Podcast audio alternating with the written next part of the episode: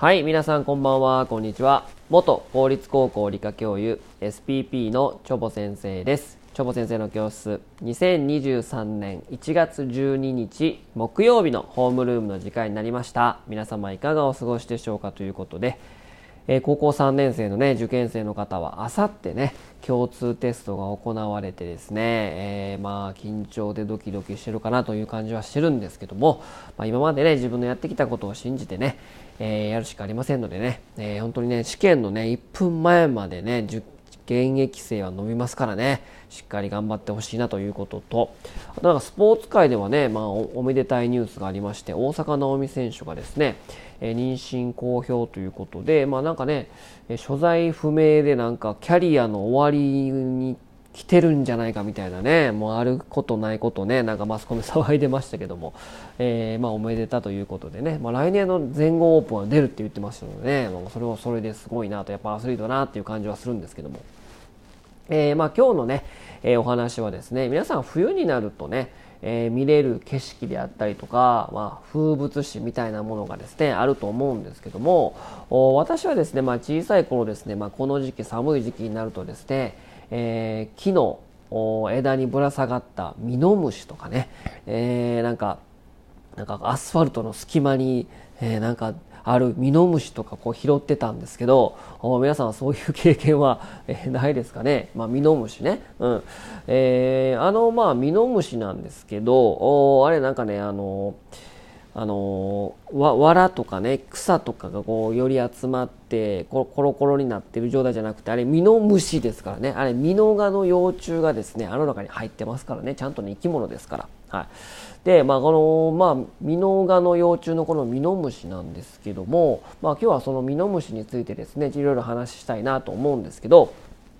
えーまあ幼少期にね、まあ、そういったミノムシを拾ってたとかねなんか探した経験のある人はう今はさすがに大人になったので、まあ、ミノムシ探そうかみたいなね、まあ、そういうフェーズにはならないと思うんですけどミノムシの数減ってるの気づきました皆さん。このここ数年ですね、ま、このミノムシの数がですね減ってるらしいんですね、まあ、もう激減と言っても過言ではないというぐらいですね、まあ、ミノムシを見てないです。まあ、うんまあね、そういった林道だとかそういった、まあ、ハイキングしたりとかねその冬の山道とか、まあ、そういった経験が幼少期に比べればこっちの数も激減してるからそういったあの探検することがね。だからミノムシをそこまでその意識はしなかったと思うんですけども、まあ、言われてみればなんか少ないかなみたいな。ミノムシそういえば見えひんなみたいなね、えーまあ、ことを思ってる方もいらっしゃると思うんですけどこれ激減したんですよ。なんでかっていうとですね、えー10年ほど前からですね、まあ、すっかり見られなくなってしまったということなんですね。でこれはですねミノムシに寄生する宿りバエというですね寄生バエが日本に侵入してきたためにミノムシの数は激減してしまったんですね。要はミノガにね、えー寄生するですね宿りバエというですね、まあ、外来種ですね、まあ、これが入り込んできてですねえーミノムシの数が激減してしまったということでね、まあ、言われてみればあんまりそんなねミノムシを探すフェーズじゃないけども言われてみればミノムシおらへんなみたいなね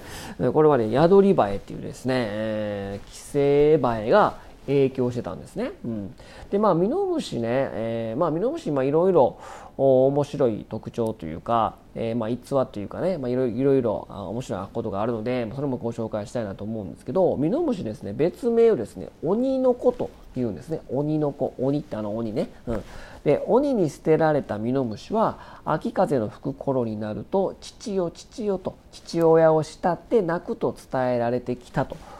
いうことで鬼の子っていうふうに言われてるんですねでもねミノムシね、まあ、昆虫なんですよね、うんまあ、ミノガというねあのガの幼虫なので、まあ、実際なことは、えーできないんですよね、うん、これなんでこんなふうにして父よ父よと思って泣くっていうふうにして言われてるかっていうとですね、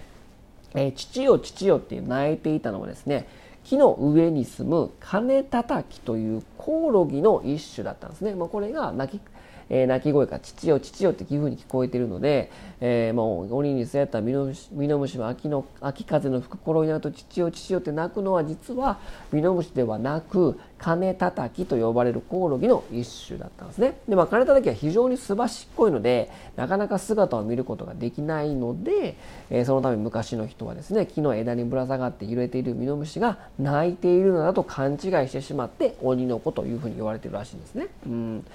まあ、こういったね、まあ、あの逸話もありますし、まあ、日本人が昔からですね、えー、身近にいるよく知っている、えー、ミノムシこのミノガの幼虫なんですけどもなんかこう折り紙とかね紙吹雪とかつけてねカラフルにあの彩ったりとかですね、まあ、そういったことをね子供の頃幼少期に遊んだ方もいらっしゃると思うんですけども、まあ、そういったまあ密接にね、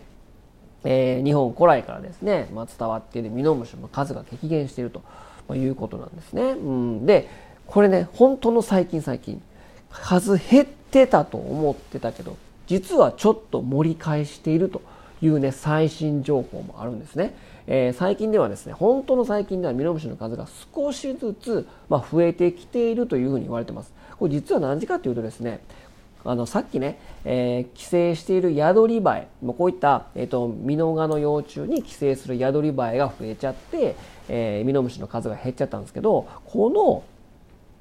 宿りバエにさらに寄生する蜂がですね日本に現れたんですね、まあ、これも外来種ですけど、えー、宿りバエに寄生する蜂が侵入してきて増えたので、えー、要は敵の敵の敵は味方になってですね、えー、今度は、えー、ミノムシが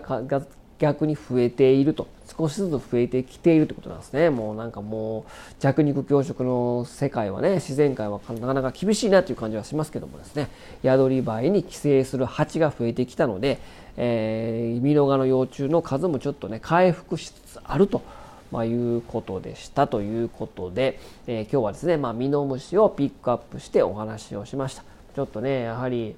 皆さんね、うん、お忙しいですけども、たまにはですね、昨日、え枝を眺めてみたりとかですねちょっとした林道とかですねちょっとまあ冬のね、えー、まあ、林道はちょっと寂しいですけども、まあ、ミノムシおらへんかなっていうちょっとね、あの目目を向けてみるとですね、えー、少しはね、え、忙しい世の中もですねちょっとは和らぐかなと思いますのでちょっとミノムシにね注目してみてこの冬は過ごしてみるのもいかがでしょうかということで今日はこの辺にしたいと思います。それでは皆様さようならバイバイ